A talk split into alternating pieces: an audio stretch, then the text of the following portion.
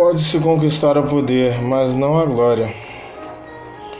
Seguimos hoje com um exemplo cinematográfico, o filme A Espera de um Milagre, baseado no livro homônimo de Stephen King, lançado em 96, um drama policial e de fantasia, dirigido pelo roteirista Dara Bounds, com base no livro. Em um período latente entre guerras que aquele que com a continuidade de nossa leitura em Maquiavel desde o primeiro áudio temos juntos percebido as façanhas e possíveis artimanhas governamentais. Mas retornando ao filme, o que tem a ver com Maquiavel? São as oportunidades e a construção ideológica que são abordadas e admitidas por especialistas. Sobre a espera de um milagre, Paul, o líder da segurança e a sua trupe, digamos que Paul configure o príncipe, os companheiros Brutus, Dian e Harry ficam como os súditos cidadãos servos.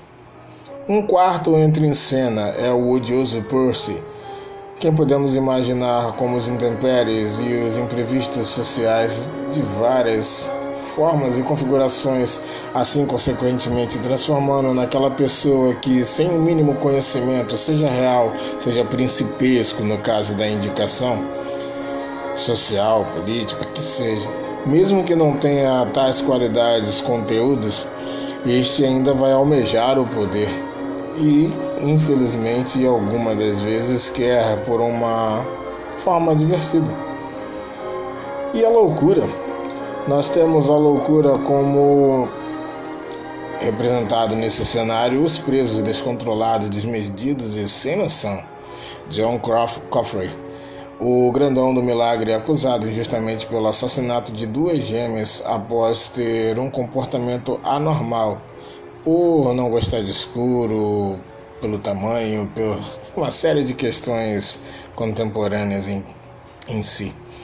Temos então um cenário, e o príncipe precisa conseguir entender a realidade e os fundamentos das acusações entre a loucura social.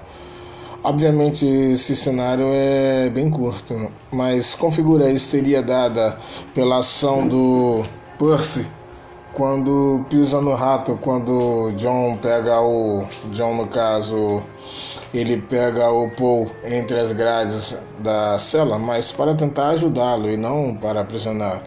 Mas há um bater de panela brabo lá.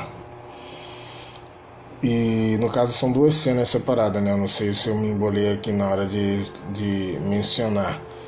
O Percy por implicância com um dos presos, vai e, e simplesmente decide pisar no ratinho de estimação dele. A parte que o John pega o Paul na, na, na cela já é uma outra. Mas enfim, vejam bem. John seria o fundador da melhor condição e oportunidade social entre melhores caminhos e as novas leis.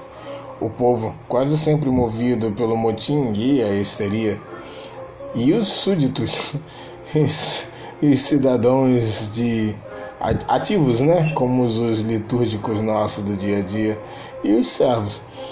Esses ficam perdidos tentando juntar os pontos e mesmo que tendo uma conclusão, levam ao princípio uma questão. Vai dar certo dar ao Percy o que ele tanto quer, a oportunidade de uma execução? Aqui no caso configuramos a realidade, a projeção intelectual com relação a fazer algo. Eu preciso ter uma utilidade para ter uma razão. Só que infelizmente é algo que é distorcido para o que definitivamente poderíamos fazer em nossa melhor performance sobre o que almejamos por uma dita admiração, curiosidade. E assim os súditos ainda retornam ao príncipe e perguntam: Tem certeza que deve fazer isso?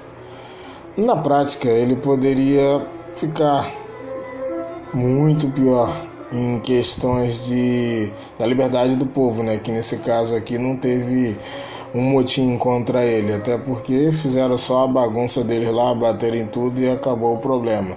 Mas na hora da execução de John, o Percy não coloca a espuma, não segue os procedimentos. E a morte de John foi algo bizarro, foi algo estarrecedor. E queremos tentar demonstrar com base no filme um figurativo, definitivamente figurativo, sobre a escolha, o dever, a obrigação, o discernimento e a opção que o príncipe tem entre o seu dever, entre a sua obrigação e entre os contribuintes, sendo que ele precisa conseguir atender a necessidade de todos de forma independente na mesma, e no mesmo momento em conjunto, até porque não tem como tratar separadamente. No mais, espero que tenha ficado legível. Qualquer coisa, aguardamos comentários. Estamos aí. Até a próxima, galera.